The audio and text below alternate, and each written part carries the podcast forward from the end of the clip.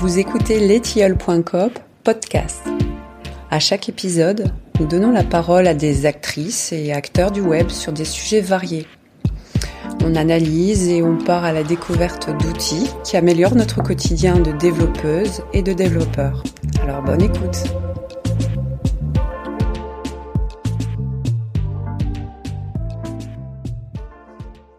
Bonjour à tous, bienvenue euh, dans ce nouveau space je rappelle le concept type, c'est d'échanger de manière informelle sur un sujet souvent lié euh, à la technologie. Euh, c'est co-organisé par euh, les, coopérateurs de letiol.coop. cette fois-ci, pour aujourd'hui, le thème retenu, c'est la sortie imminente de API Platform 3. En fait, il y a déjà la version alpha Platform 3 qui a été publiée les semaines précédentes. On a la chance d'avoir avec nous euh, pas mal de mainteneurs et de contributeurs du projet, donc qui vont pouvoir euh, ce que sont les nouvelles fonctionnalités, le travail qui a été fait, les gros changements qui ont été effectués, à la fois sur la partie PHP qui est probablement la plus utilisée, qui s'intègre avec Symfony, mais aussi sur les outils JavaScript, parce qu'il y a Alan qui est là avec nous, qui a beaucoup beaucoup bossé sur les outils en JS, qui, je le rappelle, sont utilisables avec n'importe quelle API qui supporte les standards du web moderne, même si elle n'est pas écrite en PHP, même si elle n'est pas faite avec les composants serveurs de API plateforme. N'hésitez pas à inviter vos collègues qui font du JS, qui consomment des API, euh, même s'ils ne sont pas développeurs PHP. Le space devrait les intéresser aussi. Alors, euh, le format de ces Twitter Space, on les veut le plus interactif possible. Donc, euh, c'est très similaire à, ce qu'étaient les radios libres avant. le principe, c'est que tout le monde peut s'exprimer, parler, poser des questions, euh, donner euh, son avis, euh, partager ses expériences, etc. Si vous voulez prendre la parole, c'est très simple. La seule contrainte, c'est qu'il faut utiliser l'appli mobile de Twitter. Ce n'est pas possible de parler avec un navigateur web. il faut forcément utiliser l'appli officielle sur mobile.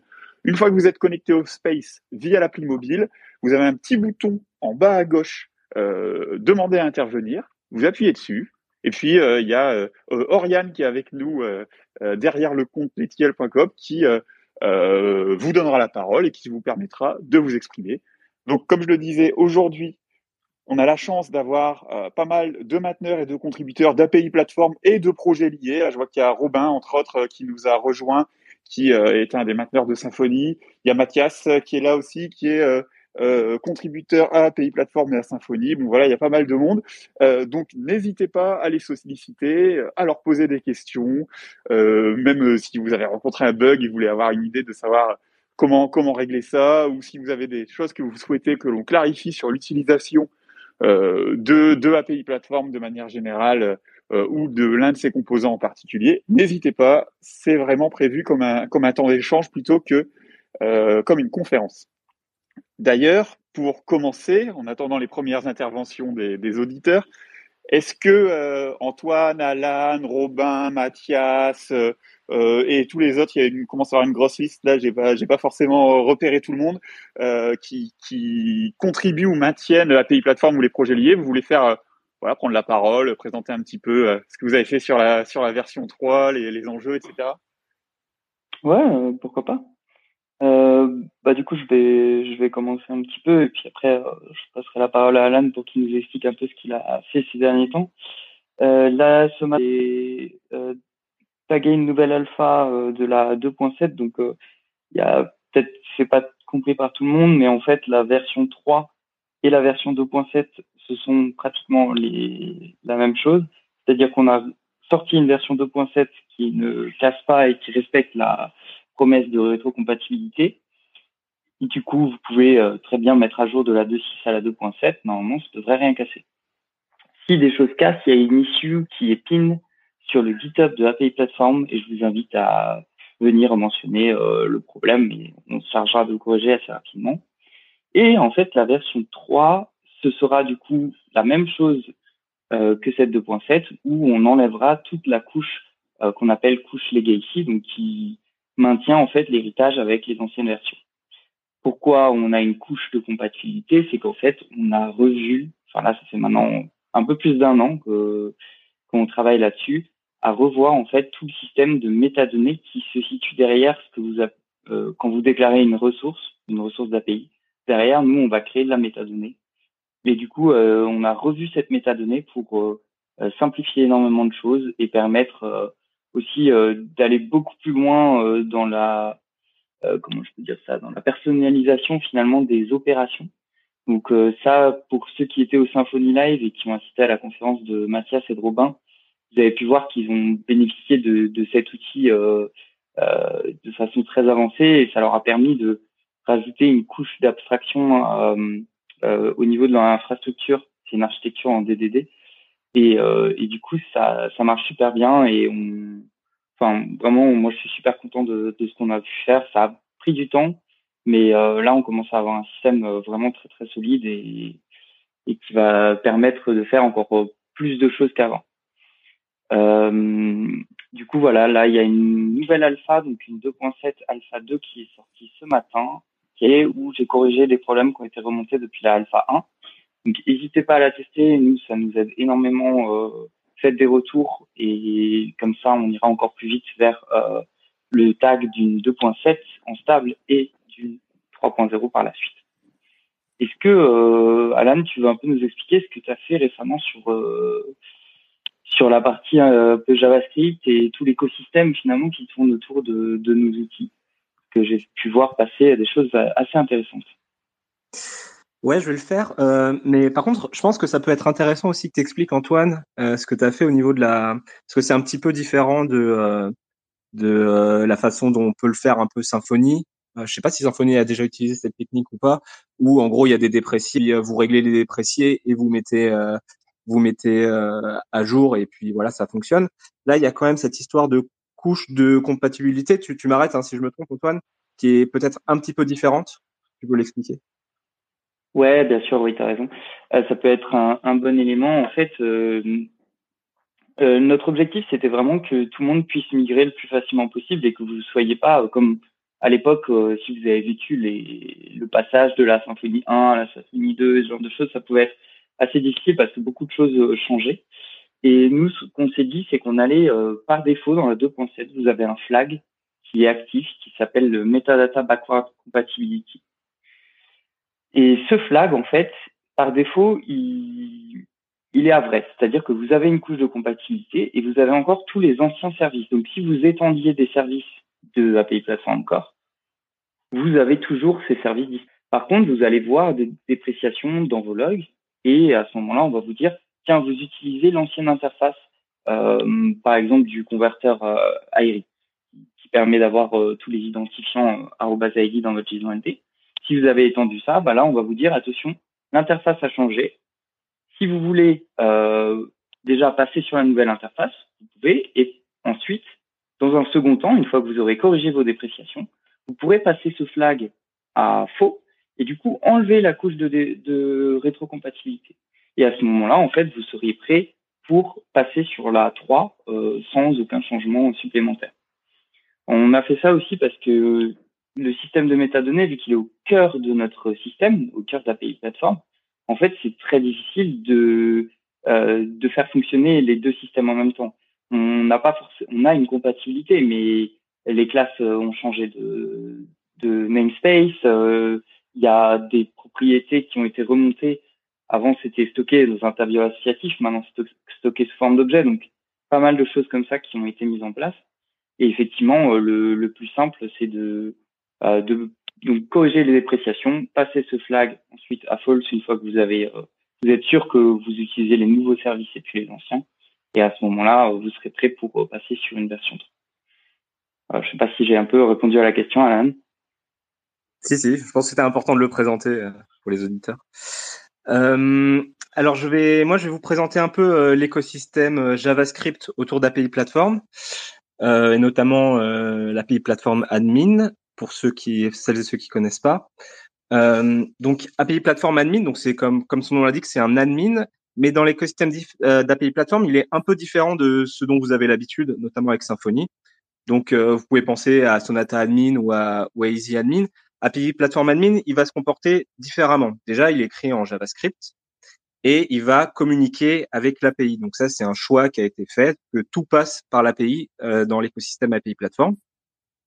Donc vous avez ce, cet admin JavaScript et il a la particularité, c'est que, par exemple, contrairement à EasyAdmin, où vous allez devoir dire, bon bah, champ euh, qui a tel type, voilà, vous allez construire le formulaire, le formulaire CRUD souvent. Là, API Platform Admin, il va utiliser toute la puissance des API hypermédias pour construire dynamiquement le formulaire.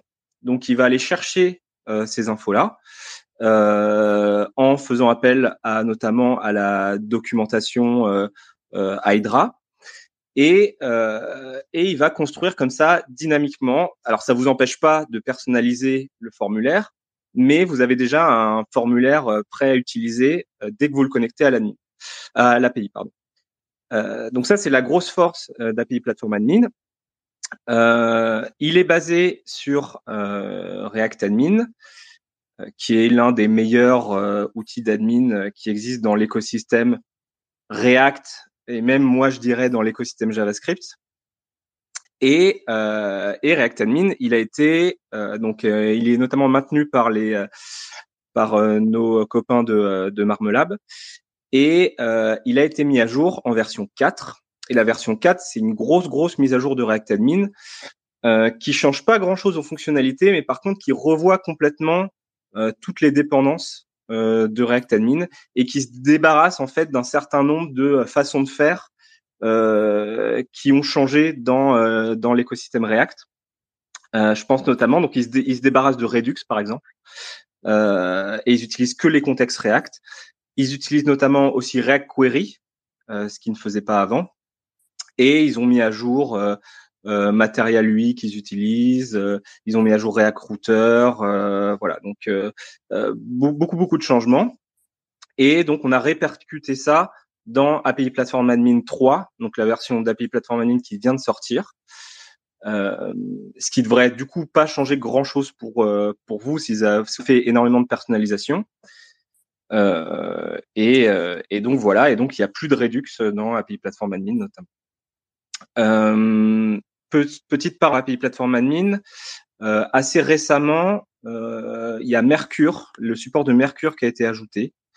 Donc par défaut, c'est automatique. Donc si vous activez Mercure côté API, ben, automatiquement l'admin va se rendre compte que Mercure est activé et va aller récupérer les, euh, les euh, modifications en temps réel euh, qui sont le hub Mercure. Ce qui peut être bien pratique, par exemple, quand vous avez plusieurs utilisateurs qui utilisent l'admin en même temps et il y a un utilisateur qui modifie une ressource, et bah automatiquement l'utilisateur qui était en train d'éditer sa ressource ou qui était en train de regarder sa ressource va se rendre compte qu'il y a eu une modification. donc voilà, c'est une fonctionnalité assez sympa d'API Platform Admin. Euh, donc en plus de, euh, de cette construction dynamique de, de formulaire. Euh, et je voulais finir donc là de bosser sur le support complet d'OpenAPI. Donc ça, ça va être assez intéressant. Euh, comme disait Kevin, euh, les outils JavaScript d'API Platform, de l'écosystème API Platform, ils peuvent être utilisés avec d'autres API qui sont pas forcément des API euh, qui sont délivrés, on va dire, par API Platform. Donc c'est vrai pour les API Hydra, euh, mais les API Hydra, il y en a pas non plus euh, énormément parce que c'est un super, euh, c'est un super format euh, hypermédia. Mais il y a, vous savez qu'il y a beaucoup, par contre, de documentation OpenAPI, euh, voilà, un peu partout. Et là, le but, c'est vraiment d'avoir un support complet d'OpenAPI qui, qui marche aussi bien, on va dire, que le support d'Hydra dans API Platform Admin et du coup de pouvoir vraiment le connecter à n'importe quelle API qui dispose d'une documentation euh, OpenAPI. Donc ça, c'est en cours, ça va pas tarder à sortir. Et euh, voilà, donc ça sera probablement pour une version 3.1 euh, euh, d'API Platform Admin. N'hésitez pas à me poser des questions si vous n'avez pas été clair. Ouais, Super. Est-ce que du coup le support d'OpenAPI, donc là tu parles de, du support d'OpenAPI pour l'admin mais aussi de notre euh, générateur de clients, c'est ça? Alors le générateur de clients, là pour le coup, j'y ai pas encore touché, euh, donc euh, euh Alors je sais pas trop. Ouais, vas-y. Je peux, je peux compléter. Alors malheureusement, j'ai envie de dire pas encore. Il faut savoir que le système d'admin d'API Platform, qui est complètement dynamique, qu'a présenté euh, Alan, qui est basé sur React Admin et qui construit l'interface d'administration directement dans le navigateur, euh, utilise une petite bibliothèque logicielle qui s'appelle API Doc Parser et qui est en gros une couche euh, d'abstraction entre les différents formats de documentation euh, d'API, Hydra et OpenAPI. Du coup, là, le support d'Hydra, de OpenAPI a été amélioré dans cette petite bibliothèque-là par euh, et euh, API Platform Admin a été patché pour en tirer parti. En revanche, le, générateur de clients, donc là, c'est vraiment un truc qui ressemble à Maker Bundle pour les, les utilisateurs de Symfony. C'est un peu comme la commande make CRUD, sauf qu'au lieu de générer des templates Twig, un contrôleur, un formulaire, bah, ça génère du code JavaScript, ça a le support de différents templates pour plein de frameworks JS différents, qui va consommer l'API euh, pour euh, pour euh, sauvegarder et récupérer les données. Donc ça, ça fait vraiment une page de liste, une page de détail, un formulaire d'édition en dur avec du code React, Vue, euh, Quasar, Vuetify, etc., qui est, qui est généré et qu'on peut éditer. Donc là, cette fois-ci, contrairement à l'interface d'admin, c'est pas dynamique. Cet outil-là, il utilise aussi pour la génération euh, le petit paquet API Doc Parser. Par contre, le code généré une fois que le code est généré. Là, c'est hard-codé en fait dans le code généré la manière dont on accède à l'API. Et donc, euh, c'est quand même un gros pas en avant pour le support complet d'OpenAPI, le boulot qu'a fait Alan, mais c'est pas suffisant en soi. Il y aura un petit peu de, modifications à faire dans le code généré pour être capable de détecter vraiment quel est le, le, le standard de documentation d'API qui est utilisé et adapter le code qui est généré. C'est pas normalement un énorme boulot, mais ça marche pas tel quel. Du coup, si vous sentez l'âme contributeur au, logiciel libre, n'hésitez pas à faire euh, une pull request sur ce projet euh, Client Generator. En fait, il faudra en faire une sur chacun des squelettes euh, qui est pour chacun des frameworks JavaScript qui est supporté. Donc en plus, ça, vous pouvez commencer petit, quoi, pour essayer d'ajouter le, support d'OpenAPI. Ce serait une, bonne addition. Voilà. Donc en gros, pour l'instant, ça ne fonctionne pas, mais ce qu'a fait Alan, ça en pose les, les, bases et ça va permettre de, de, de, le faire par la suite. Je vois qu'il y a d'autres euh, euh, contributeurs qui, qui, sont présents. Est-ce que euh, vous voulez parler un petit peu des, des, fonctionnalités sur lesquelles vous avez travaillé, des bugs que vous avez fixés? N'hésitez pas.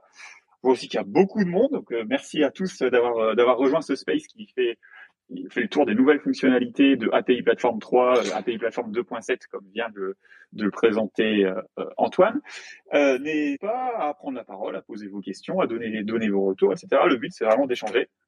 Et si, euh, si personne n'a d'autres questions, je peux continuer à parler de, de changements qui sont arrivés euh, ou qui vont arriver avec euh, la nouvelle version d'API Platform.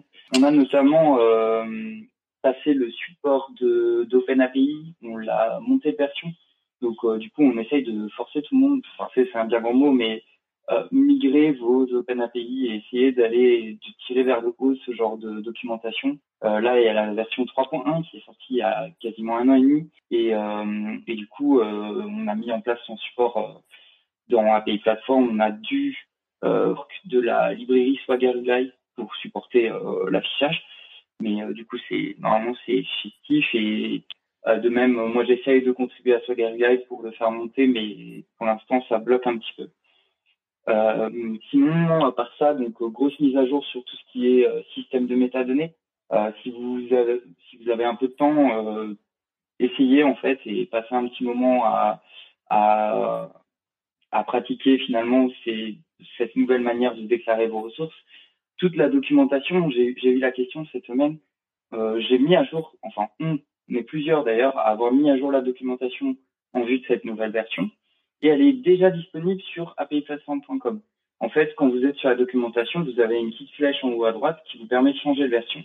Et vous devez vous mettre euh, sur la dernière et vous aurez effectivement les, les nouveaux détails euh, de tout ce qui a, de, de, ce qui a changé. Vous avez notamment, euh, donc, dans les, dans le mois qui vient, on devrait mettre à jour la page d'accueil d'API Platform pour vous diriger justement et vous amener vers un guide de mise à jour. On, donc Pitri qui est en constante évolution parce que quand j'ai des questions, euh, je vais venir agrémenter aussi ce document pour que euh, les gens ne reposent pas finalement les mêmes questions et s'en sortent. Donc il y a un upgrade guide qui est disponible qui vous qui vous dit bah voilà vous êtes en 2.6 vous voulez aller vers la 3 ou alors vous voulez juste essayer la 3 donc voilà ce qu'il faut faire comme étape. on a aussi Donc là, pour l'instant, j'attends un petit peu des retours de la communauté là-dessus. On a déprécié ce qu'on appelle les data transformers. Les data transformers, c'était un mécanisme qui vous permettait, quand vous avez une donnée en entrée, par exemple sur un poste qui est un peu différente de la donnée de ressources, enfin la, la on utilisait euh, l'attribut input. Celui-là, il bouge pas. Hein. Vous pouvez toujours spécifier une classe ou un DTO, un Data Transfer Object, en entrée sur une, une opération. Et par contre, ce qu'on a fait, c'est qu'on a enlevé le concept de data transformer qui vous forçait en fait à, transformer cette entrée, donc ce DTO en input, en objet de ressource. Pourquoi on a fait ça? Parce qu'en fait, euh, il n'y a pas vraiment besoin. Vous pouvez directement le gérer dans vos providers. Donc euh, ça, c'est une des dernières mises qui, qui, est, sortie. Et depuis le Symfony Live, on a aussi été revoir un petit peu les interfaces de nos headers et nos processeurs. On les a encore simplifiés. En fait, c'est le travail de Mathias et de Robin là sur euh, sur leur talk. Euh, en plus de ça, on a discuté aussi avec euh, son nom, quelqu'un de Jolly Code. Et du coup, c'est vrai qu'on s'est dit, bah tiens, ouais, voilà, merci Grégoire. Et du coup, on s'est dit, bah tiens, on peut encore plus simplifier les choses. Et du coup, on a fait remonter les informations de d'où viennent la donnée directement dans l'opération. C'est-à-dire que maintenant, dans un get sur mon livre, je vais tout de suite dire, ben, le, l'élément qui me ramène la ressource, c'est ce provider-là. Et donc, on va pouvoir spécifier provider, de points, la classe, et, euh, et appeler directement euh, le provider. Donc là, on, on, a fait remonter énormément d'informations dans la métadonnée en fait d'API Platform. Du coup, ça va améliorer les performances parce que tout est, enfin, toute cette métadonnée finalement est mise en cache, donc il y a beaucoup de calculs à faire au fur et à mesure de la requête en fait, et euh, sur énormément de choses. Donc euh, voilà un petit peu. Euh, alors je vois que Mathias a demandé la parole. Pour, enfin, pour agrémenter un peu tout ça, au niveau des, le fait de pouvoir spécifier les processeurs et les providers directement dans l'opération, c'est vraiment une super feature parce que on va on va déjà gagner du temps parce que le pattern d'avant c'était euh, j'ai une sorte de provider euh, générique qui va appeler tous les providers un à un et en fonction du contexte etc trouver le bon. Là cette fois-ci on a carrément un accès euh, un accès direct au processeur vu qu'il est spécifié directement dans la configuration. Donc c'est super clair et ça permet de faire des trucs vraiment cool. Typiquement, il y a un autre. Si vous vouliez utiliser le processeur Messenger, il fallait mettre Messenger True. Je ne sais pas si vous vous souvenez dans la configuration de votre opération. Euh, et là, en fait, il suffit euh, simplement de mettre processeur de points Messenger processeur. Donc ça simplifie et ça rend le truc encore plus explicite avec moins de, on va dire, moins de conventions.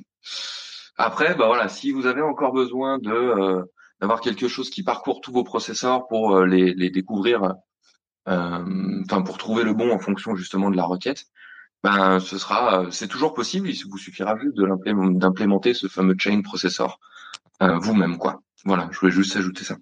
Peut-être que ça peut être l'occasion de clarifier euh, ce qui est maintenant l'architecture d'API Platform et, la manière dont, j'ai envie de dire, moi je l'utilise de, de, depuis un moment, euh, mais que euh, l'énorme boulot d'Antoine, qui est le, release manager de la, version 3, a permis de rentrer beaucoup plus profond et dans le code et dans, dans la documentation.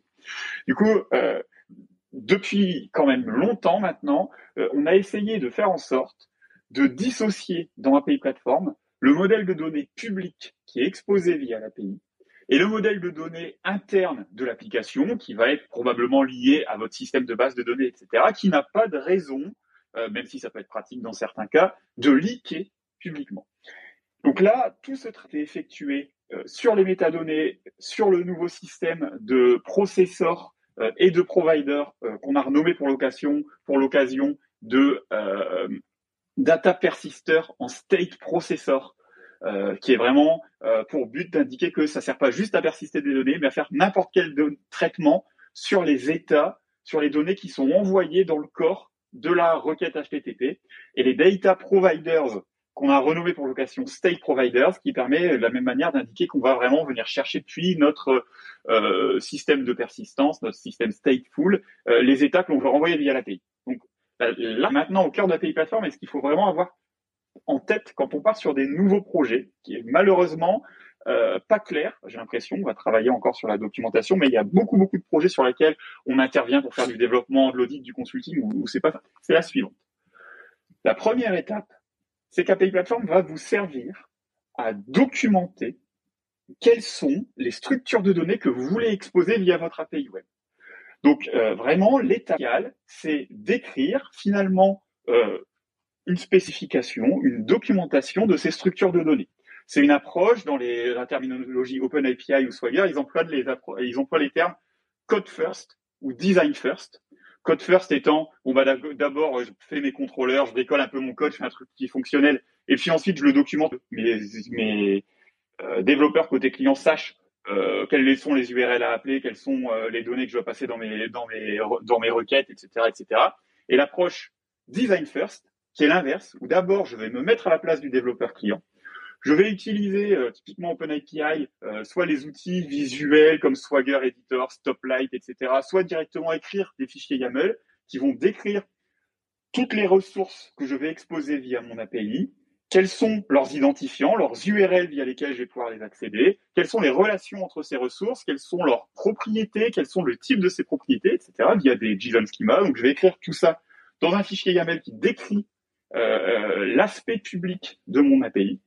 Et puis ensuite, seulement, je vais euh, transmettre cette documentation à mes équipes front, à mes équipes back, qui vont pouvoir écrire le code qui va implémenter ce contrat que j'ai défini. Et mes équipes front bah, vont pouvoir utiliser des systèmes de mock typiquement euh, pour euh, réaliser les clients qui vont consommer cette, API. Cette, cette approche-là, l'approche design first, elle a un énorme avantage, c'est que euh, elle permet de se concentrer sur euh, respecter correctement les standards REST, faire une API qui est la plus facile à utiliser, à faire évoluer dans le temps, à maintenir, euh, à la fois pour les développeurs back-end, mais surtout pour les développeurs front-end, et de pas avoir à casser l'API à chaque fois qu'on fait une, une modification fonctionnelle.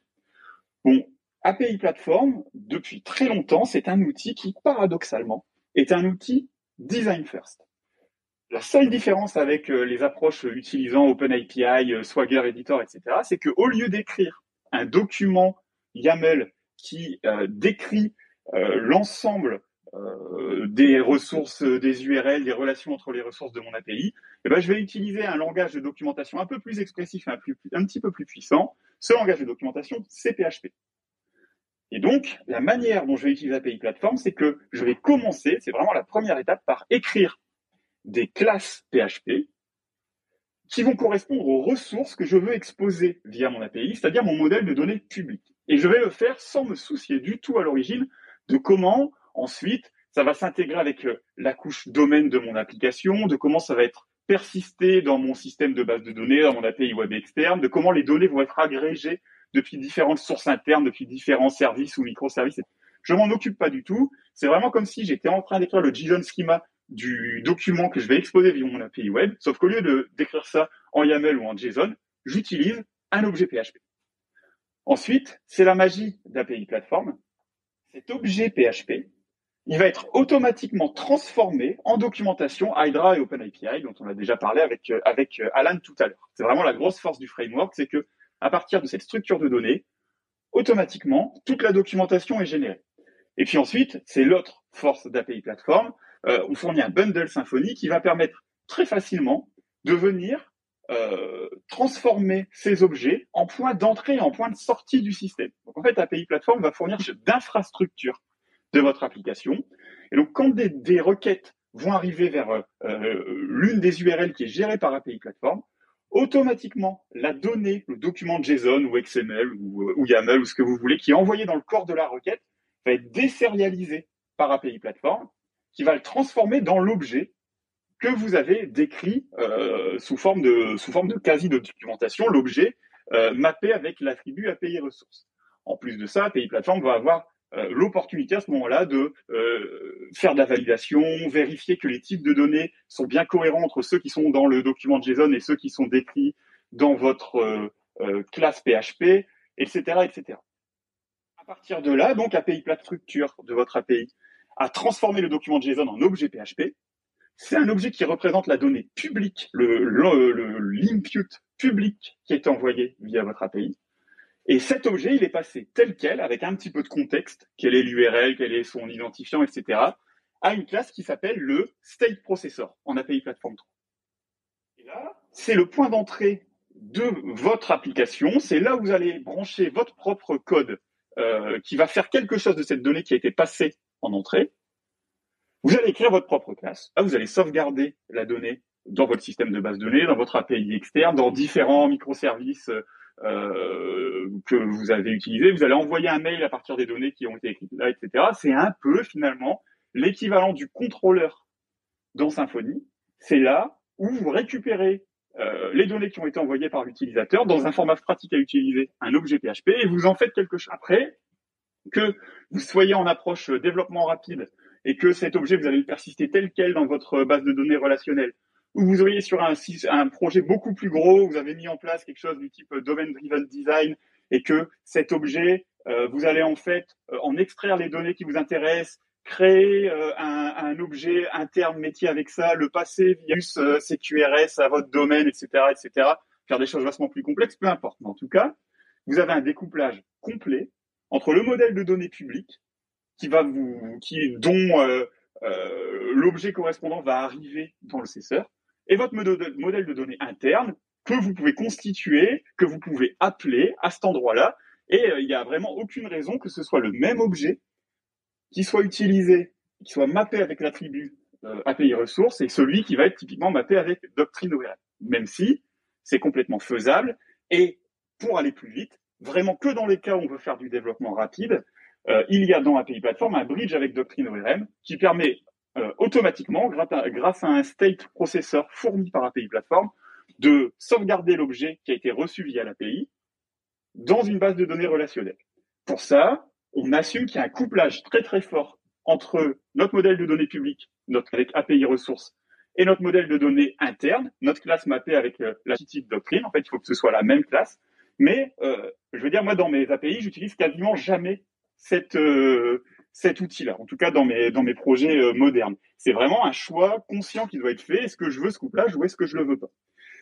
Euh, Pareil, du coup, dans l'autre sens, le contrat, il est assez simple. API Platform va là encore gérer toute la couche d'infrastructure. Ce qu'il attend, c'est qu'on lui envoie un objet euh, de la classe mappée avec API ressources qui représente la structure de données que l'on veut exposer à nos clients. Donc cet objet doit être hydraté et lui, il va se charger de, documenter euh, cette classe, cette structure de données API et il va se charger de sérialiser cet objet dans le format qui a été demandé via la négociation de contenu HTTP par le client c'est-à-dire en JSON, en YAML, en XML, etc. Pour ça, il va utiliser son, son serializer. La, la manière dont vous allez créer cet objet, là encore, ça vous regarde. Ça peut être juste en le récupérant depuis le système de persistance via un ORM, ou ça en faisant des requêtes, euh, 40 systèmes différents qui ont des modèles de données très différents, et puis euh, en, en, créant un nouvel objet, euh, mon, ma ressource mappée avec l'attribut euh, euh, API ressource, et en renvoyant ça. Là encore, c'est dans le state provider que vous allez faire ces opérations-là. Alors, tout peut être mis dans le state provider directement, ou plus généralement, en fait, le state provider, ça va une classe avec très très peu de code. On va juste injecter quelques services qui vont nous permettre d'aller, typiquement, appeler notre, si on fait du CQRS, d'appeler notre query bus euh, pour euh, récupérer les données métiers depuis le système de persistance, puis après les transmettre dans les objets publics mappés avec API Platform. Tout le boulot qui a été fait euh, sur API Platform 3. Alors tout, j'exagère un petit peu, mais en tout cas, une très très grande partie de ce boulot-là qui été codé par Antoine, euh, qui a fait vraiment du gros gros boulot là-dessus. C'est pour simplifier ça, plus performant, et euh, le rendre beaucoup plus explicite en termes de nommage, utilisation, euh, en termes de, de contrat d'interface, etc., pour que, que c'est ce qui, qui, ce soit qui, qui ressorte le plus fortement. Il y a un autre truc que je voudrais un petit peu démystifier, là je profite de ce space avec, avec pas mal de monde, euh, on a fait une erreur à un moment, euh, c'est de ma faute en plus, donc euh, j'assume complètement. On a fait une erreur de nommage. Vous savez, comme on dit souvent en informatique, il y a deux trucs qui sont très très difficiles, c'est le cache et c'est le nommage. Bon bah là, on a fait une erreur de nommage. En fait, on a introduit une fonctionnalité dans API Platform qui s'appelle les DTO, Data Transfer Object. C'était une mauvaise idée. En fait, dans API Platform, depuis toujours, et je pense l'avoir dit déjà à, de nombreuses conférences euh, depuis toujours, et je l'ai écrit explicitement dans la documentation, etc., mais ça n'a pas l'air de survivre, de, de, euh, ça n'a pas l'air d'être bien compris, donc je vais essayer de l'expliciter plus. Depuis toujours, ce, ce design pattern, là, euh, Data Transfer Object, il est implémenté par API Platform, mais pas dans la fonctionnalité dite DTO. En fait, cet objet enfin, cette classe qui représente la structure de données publiques exposée via, vous mappez avec l'attribut API ressources, la classe avec ses quelques propriétés. c'est un data transfer object. C'est un objet qui va être hydraté par API euh, à partir des données contenues dans le corps de la requête HTTP et passé dans votre state processor.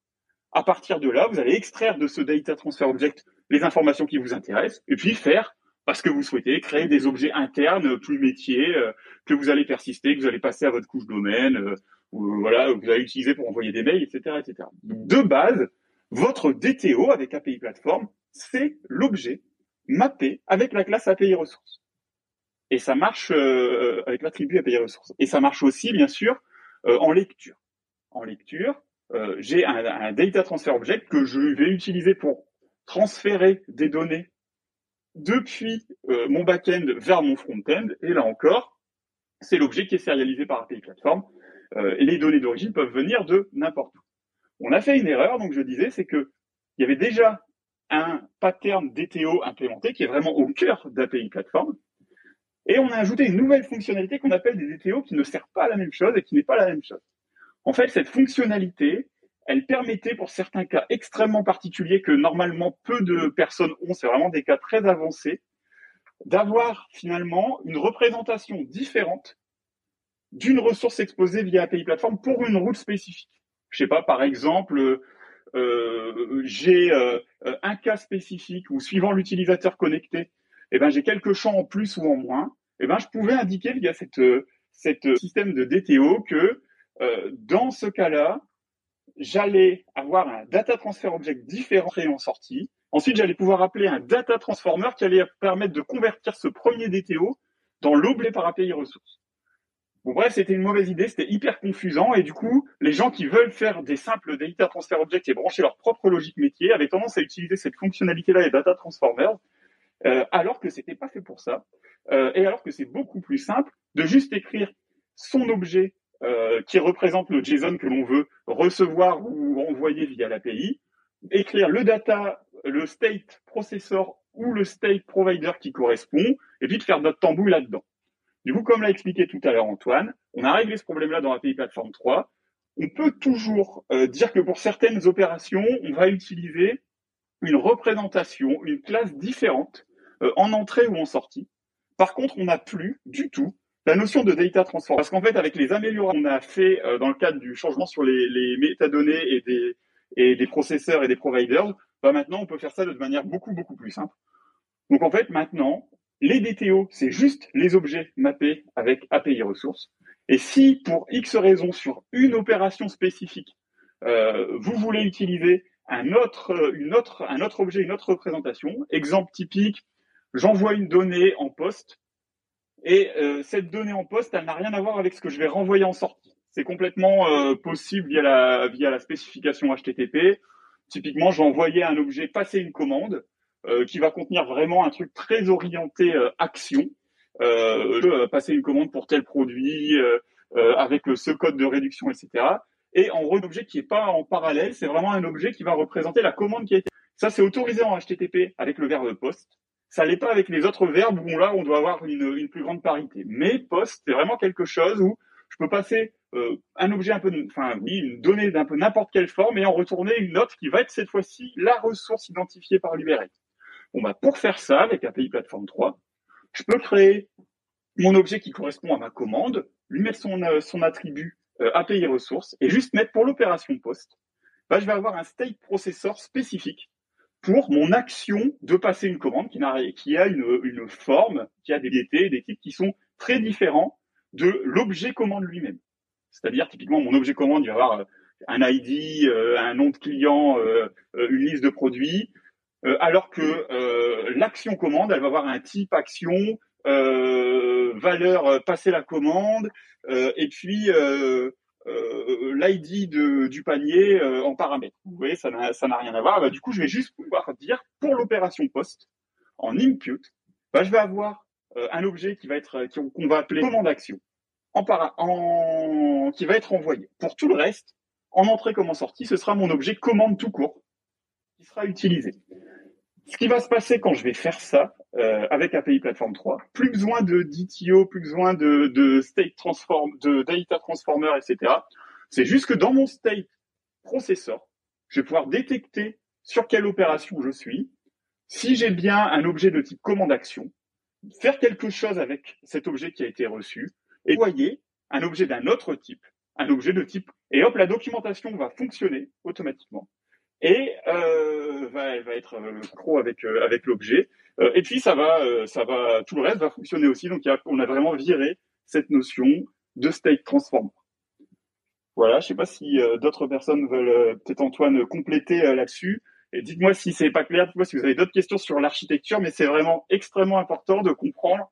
C'était déjà l'architecture d'API Platform 2, mais c'est vraiment au cœur d'API Platform 3 que maintenant, la manière dont ça marche, c'est qu'on écrit des objets qui correspondent exactement au JSON que l'on veut envoyer ou recevoir via l'API. Et après, c'est dans les processors ou dans les providers qu'on va faire les manipulations, les transformations, la création d'objets internes, etc., qui vont permettre de se brancher sur le modèle de données. Ouais, exactement. Et puis, comme tu le dis, au final, euh, et c'est vrai qu'on le redit très, très, enfin, tout le temps en formation, au final, c'est que euh, même en API Platform 2, ça a toujours été la vocation de euh, représenter finalement les ressources en elles-mêmes sur l'API et non pas euh, lier forcément ça à une persistance de données derrière. Et euh, l'erreur est très souvent faite de mélanger les deux et euh, de, de dire ah bah tiens non mais c'est vrai qu'on peut le on peut le différencier et puis on peut tout simplement prendre notre représentation de la ressource et en faire quelque chose de, complètement différent. Et là, ce sera encore plus au cœur de, de ce système-là. Et ça me fait penser euh, qu'il n'y a pas que Doctrine comme euh, système de persistance qui marche euh, comme ça euh, sans trop de configuration. Je, je sais que j'avais vu passer une adaptation de POM, qui est un autre ORM. Alors je sais pas si c'est encore maintenu, mais en tout cas c'est disponible, donc ça existe. Et moi j'ai je travaille sur une en SQL, avec une surcouche de doctrine, mais qui permet d'aller encore plus loin dans les extractions, dans les, les travails de statistiques, etc. Quand on veut faire du SQL vraiment euh, très bas niveau au final. Doctrine peut un peu euh, venir nous, nous, empêcher de faire certaines choses et du coup de revenir à des couches un peu plus bas niveau, ça peut aussi euh, être très très bénéfique. Donc tout ça c'est possible et, comme on l'a dit, on peut appeler d'autres API, on peut euh, fonctionner avec des microservices, on peut vraiment, on, est libre de faire énormément de choses. Alors je veux aussi parler de, donc là tu as mentionné très brièvement le pattern CQRS au final, on a aussi, nous, dans API Platform, ce système d'abstraction de euh, écriture et lecture. Donc, c'est ce qui est euh, provider et processeur. Donc, euh, c'est très, très facile d'implémenter, en fait, un pattern CQRS par-dessus. et on l'a déjà vu sur pas mal d'applications et ça marche très, très bien. Là, ce qui reste à faire, donc, tester cette version 2.7, hein, testez-la et faites-nous des retours pense que courant du mois prochain, on va release une 2.7 du coup en stade et euh, on va initier le travail de la 3 qui est de supprimer, donc je l'ai déjà dit un petit peu le tout le code de API Platform 2 pour avoir vraiment une code base euh, très propre euh, où on enlèvera bien entendu toutes nos dépréciations. J'ai aussi envie de trouver du temps pour retravailler le pont qu'on a fait avec Elasticsearch qu'on a rajouté un autre système de métadonnées par-dessus le système de métadonnées pour Elasticsearch. En fait, aujourd'hui, on ne va plus en avoir besoin parce que vous pouvez construire en fait euh, les métadonnées que vous voulez à, l'image de vos applications. Donc euh, ça, ça a été vu dans le top de Mathias et de Robin à la Symfony Live. C'est qu'en fait, ils vont prendre des opérations. Nous, aujourd'hui, vous avez des opérations GraphQL dans API Platform ou alors des opérations HTTP. Euh, euh c'est très bien dit parce que GraphQL fonctionne aussi par-dessus HTTP. Mais du coup, par exemple, une opération get, aujourd'hui, vous avez une classe qui est API Platform Metadata Get. Et si maintenant, demain, vous voulez rajouter, je sais pas moi, des, instructions dans votre logiciel, vous pouvez étendre cette classe d'opération et venir rajouter vous-même vos propriétés.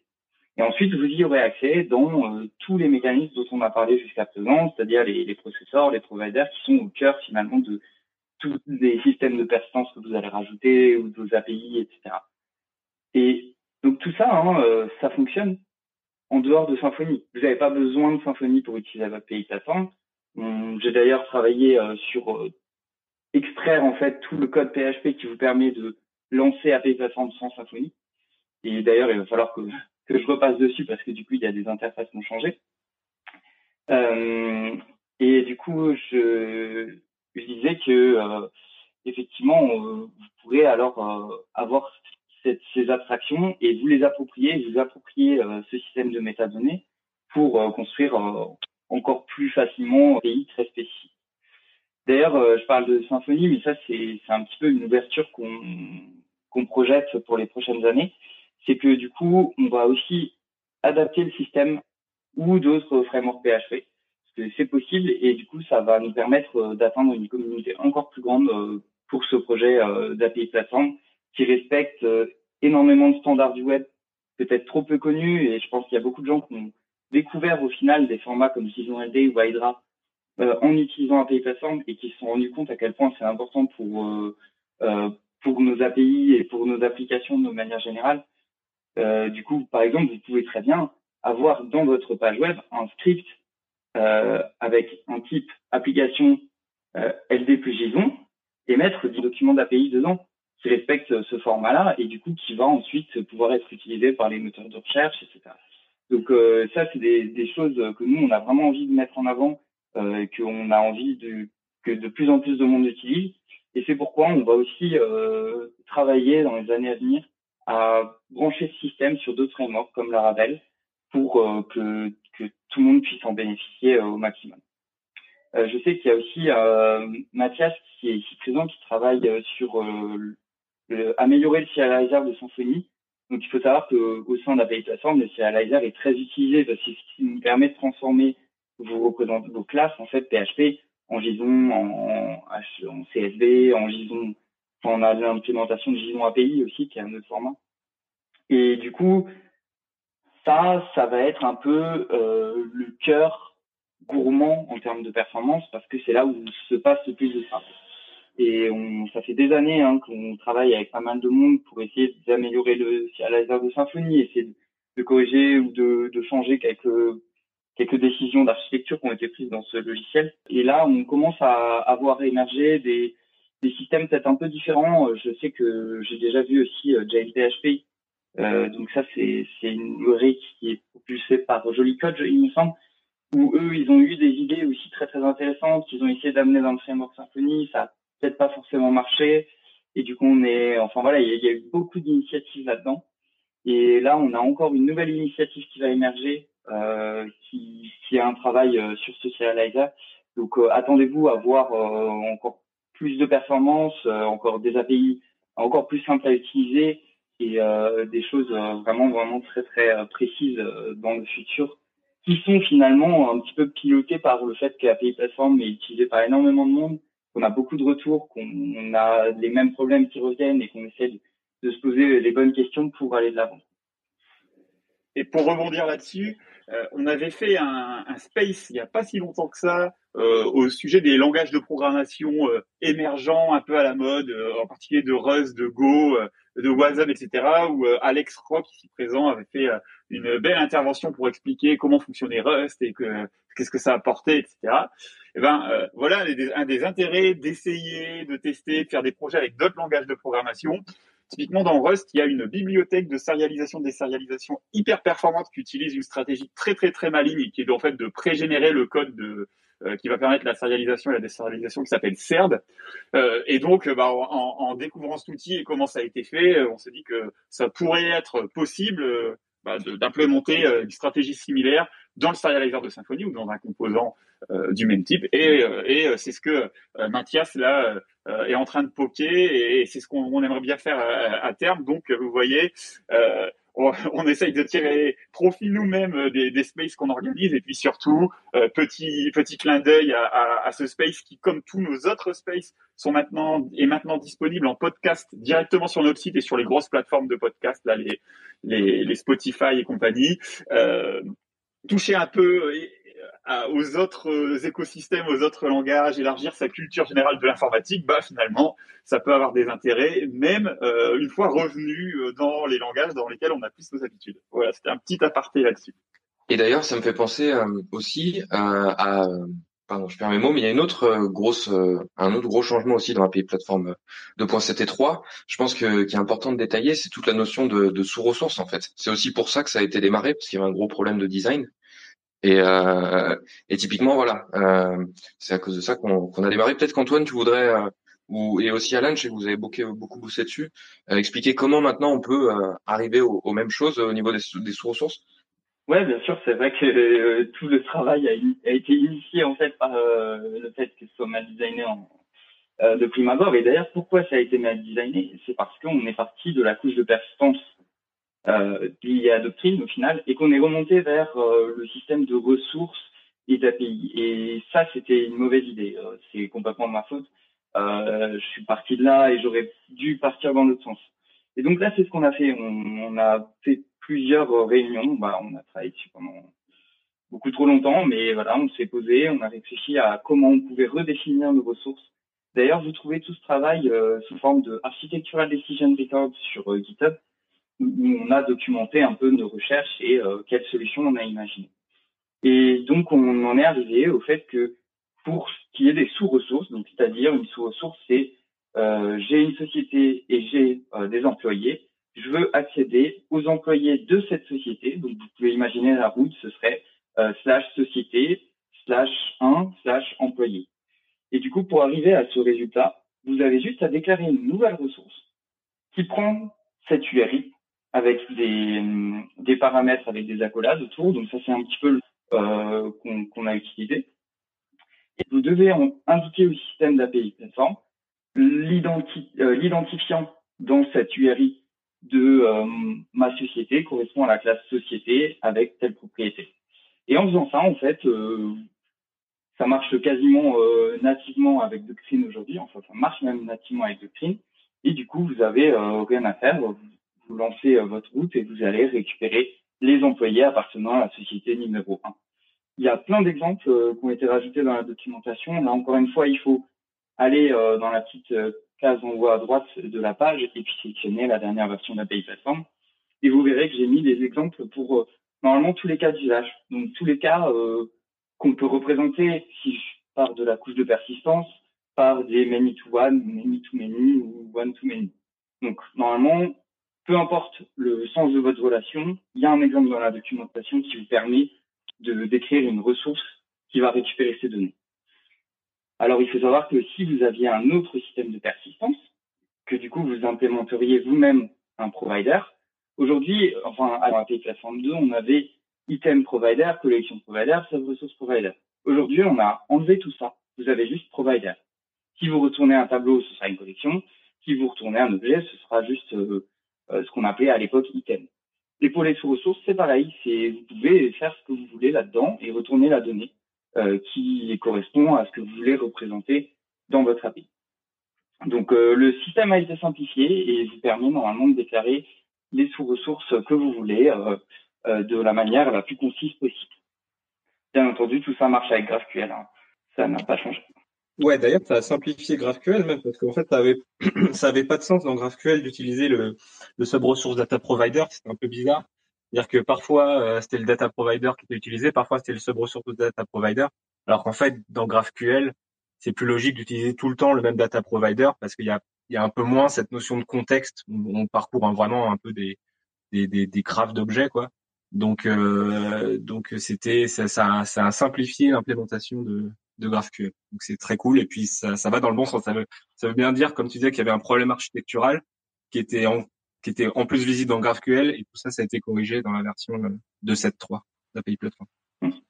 Ouais, tout à fait. C'est-à-dire que maintenant, euh, même dans notre adaptation à Symfony, et ça va simplifier les adaptations à d'autres frameworks dans l'avenir, c'est qu'aujourd'hui, on a juste un, un data provider. En fait, on récupère de la donnée d'un endroit. Si vous allez voir dans le code d'API Platform, on a continué à découper items et collections, parce que les requêtes sont pas pareilles, les filtres sont pas les mêmes, etc. Mais au final, euh, c'est la même couche pour récupérer la donnée. C'est un provider. Il n'y a plus de sub-ressource provider, c'est soit item provider, soit collection provider, en fonction de ce que vous avez demandé euh, à la base. Et nous, on vient brancher dans la requête les identifiants qui viennent de votre route.